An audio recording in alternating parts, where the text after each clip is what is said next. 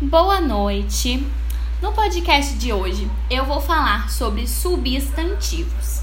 Então, vamos começar. Espero que seja algo leve, não maçante, né? Então, o substantivo, ele é o complemento do verbo. E ele é o que nomeia as coisas reais e irreais. E existem vários tipos de substantivos. Eu vou tentar fazer meio que em bloquinho de dois, para meio que dar uma comparada e dar para lembrar. Existe o substantivo simples e existe o substantivo composto. O substantivo simples é aquele que só tem um radical. Então vamos supor a palavra ar, né? Um radical. O substantivo composto é aquele que tem mais de um radical. Então, qualquer coisa, uma caneta, um borracha, é um substantivo composto. Tem também o substantivo próprio e o substantivo comum. O substantivo próprio é aquele que define algo específico. Então vamos supor uma caneta, a marca dela Bic. Então, daí é o substantivo Bic. O substantivo próprio. Além disso, também tem o substantivo comum. Substantivo comum é algo comum, algo genérico. Então, assim, é, eu não falei do, da marca da caneta, que é Bic. Então, a caneta é algo comum, genérico, tá? Além desses dois também, existe o substantivo concreto e o abstrato. Então aí, vamos desmistificar aquela ideia de concreto aquilo que eu pego e abstrato aquilo que eu não pego. Não é bem assim. Concreto, ok, aquilo que eu pego, mas além disso, é uma palavra que não tem ligação com alguma outra, tá? E o substantivo abstrato, ele se refere a todos os sentimentos e emoções e também é uma palavra que deriva é, tem também aqueles que derivam de um verbo indicam uma ação. Por exemplo, é o verbo ler, a leitura. A leitura, ela deriva de verbo, de um verbo do verbo ler, indica uma ação. Isso daí é um substantivo abstrato. Além desses também, existe o substantivo primitivo e o substantivo derivado.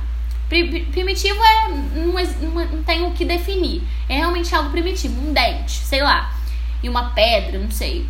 E aí o substantivo é, derivado é aquilo que deriva disso. Vamos supor, o dente que deriva disso, dentista, dentadura, de uma pedra, é pedreira, é, essas coisas, né?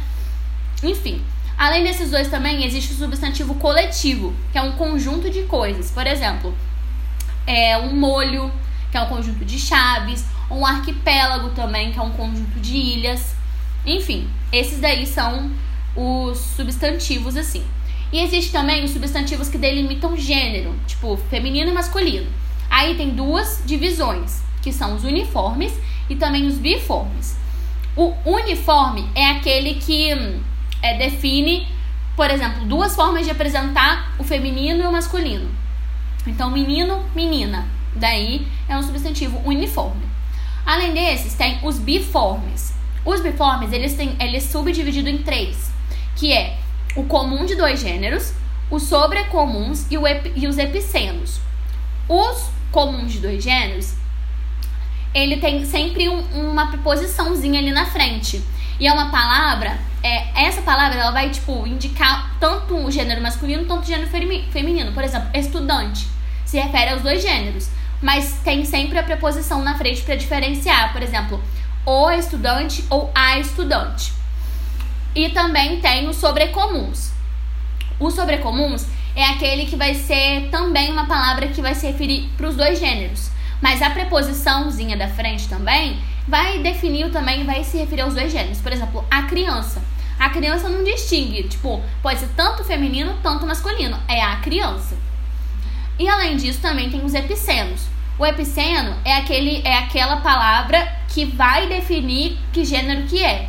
Por exemplo, eu tô falando de o, o, o tatu. Aí eu eh, vou inserir a palavra macho ali, o tatu macho. Então a palavra macho é que vai definir o gênero. Ou o tatu fêmea. Então a palavra fêmea é que vai definir o gênero.